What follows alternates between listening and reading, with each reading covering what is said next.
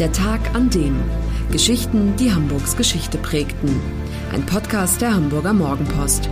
Gelesen vom Autor Olaf Funder. Der 1. Juli 1793. Der Tag, an dem das Baden in Hamburg groß in Mode kam.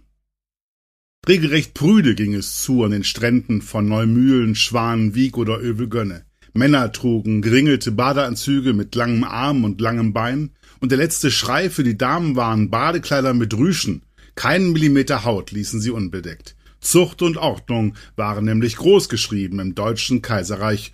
Selbst beim Baden wurde da keine Ausnahme gemacht.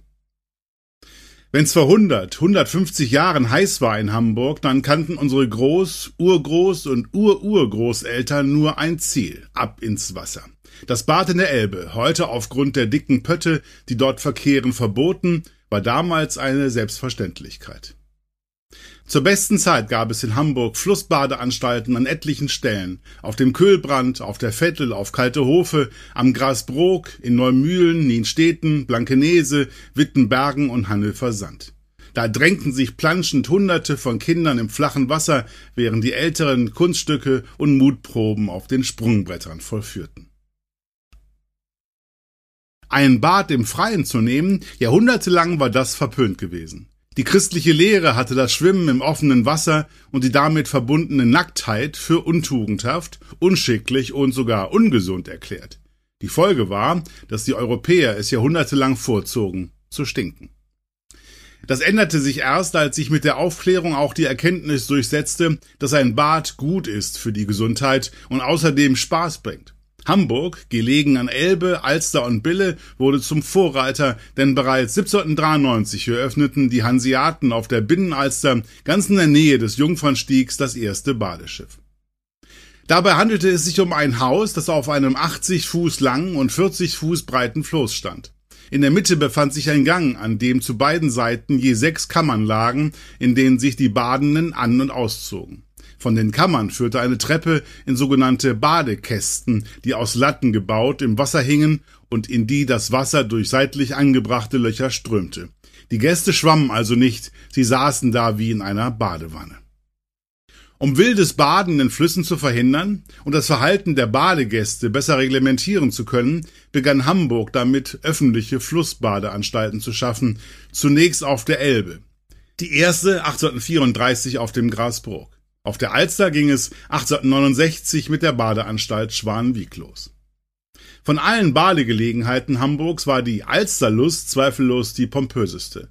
Dieser Vergnügungstempel, zu dem auch ein mondänes Restaurant gehörte, war 1888 auf der Außenalster nahe der Lombardsbrücke auf 813 Pfählen in den Fluss gestellt worden und erinnerte mit seinem überbordenden Luxus an römische Bäder der Antike. Erreichbar war die Alsterlust über eine geschwungene Steganlage, wurde außerdem von Dampfbooten angefahren. Urlaub auf Mallorca an der Adria, der Copacabana, sowas kannten unsere Urgroßeltern noch nicht. Stattdessen gehörte es ab Mitte des 19. Jahrhunderts zum guten Ton, in die Sommerfrische an den Elbstrand zu fahren, nach Blankenese, Neumühlen oder Övelgönne. Feriengäste mieteten sich bei Fischern und Schiffern ein und deren Geschäft florierte. Vor allem bei Blankeneser Zimmervermietern klingelten die Kassen.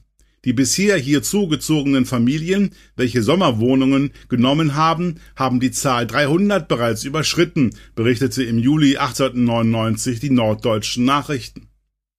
Und weiter, die Zahl der hier zugezogenen Sommergäste übersteigt die aus den Vorjahren schon recht erheblich. Und alle waren damals begeistert, schrieben ihren Verwandten Postkarten von der Riviera der Unterelbe. Das war der Tag an dem Geschichten, die Hamburgs Geschichte prägten. Eine neue Folge lesen Sie jeden Sonnabend in Ihrer Mopo und hören wöchentlich einen neuen Podcast. Noch mehr Historisches aus Hamburg, wie zum Beispiel das Buch zu dieser Serie oder die Magazine Unser Hamburg, finden Sie auch online in unserem Mopo-Shop unter www.mopo-shop.de.